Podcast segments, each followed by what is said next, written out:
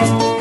La imagen de la semana que termina de cerca de 500 mujeres venezolanas vestidas de blanco superando los cordones de seguridad de la Guardia Venezolana en la frontera con Colombia, cruzando para comprar alimentos y para comprar medicinas, pues es una imagen sobrecogedora, que es la que puede retratar más recientemente la crisis que vive el vecino país. El departamento del norte de Santander está en una situación complicada por el cierre de la frontera ordenado por Nicolás Maduro, presidente venezolano hace 11 meses. Ahora ante la posibilidad de que se dé una reapertura y eventualmente se dé un éxodo hacia nuestro país ante la crisis que viven los venezolanos.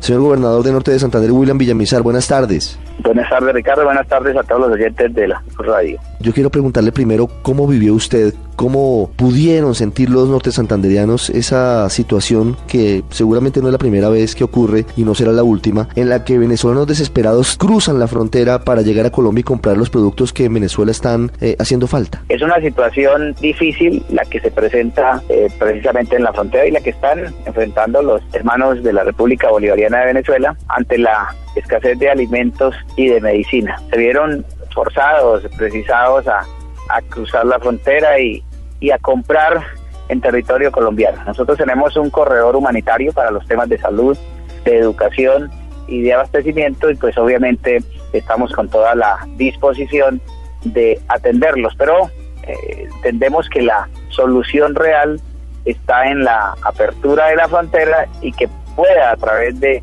esta línea limítrofe en Cúcuta y en el norte de Santander eh, llegar los alimentos y las medicinas hacia esa región y con ello evitar precisamente ese éxodo de venezolanos hacia nuestro territorio.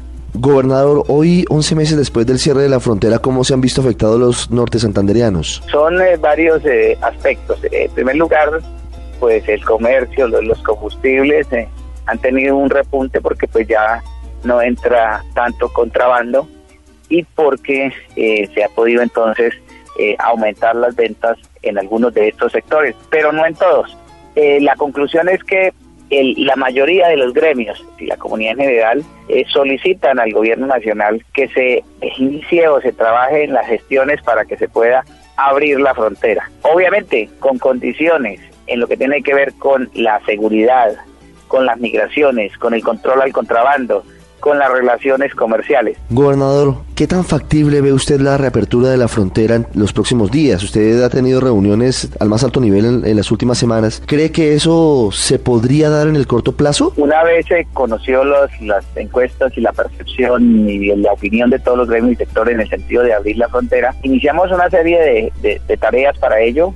Fuimos a San Cristóbal, hablamos con el gobernador del estado Táchira, Luego la reunimos en el puente que divide los dos, los dos departamentos y generamos un mensaje un hecho simbólico.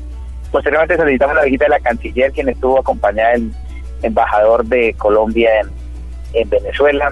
Eh, vino ella y también vino el señor presidente de la República, Juan Manuel Santos.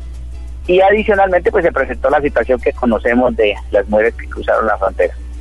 Ante todas estas eh, situaciones, la la solución y la conclusión que tiene el gobierno nacional es que la frontera hay que abrirla, pero es necesario instalar unas mesas para ponerse de acuerdo en los temas que ya le mencioné. Gobernador, una pregunta para finalizar. Con esa reapertura de la frontera, hay muchos analistas que consideran que podría darse un éxodo masivo de venezolanos a Colombia, ante la condición complicada que viven allí. Eh, ¿Ustedes cómo ven eso desde el norte de Santander?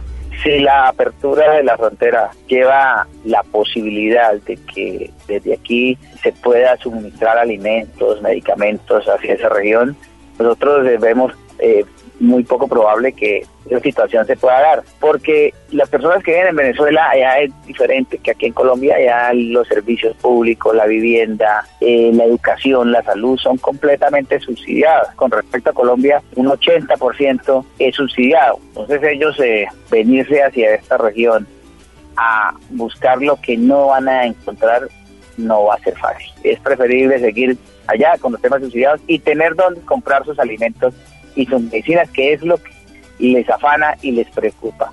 Eh, habrá que hacer entonces las gestiones necesarias para que todos estos temas se puedan dar y en ese orden de ideas nosotros esperamos no equivocarnos en la apreciación que he mencionado y que ojalá Dios las cosas se den de la mejor manera. Señor gobernador del norte de Santander, William Villamizar, gracias por estos minutos para el radar de Blue Radio. Muchas gracias, Ricardo.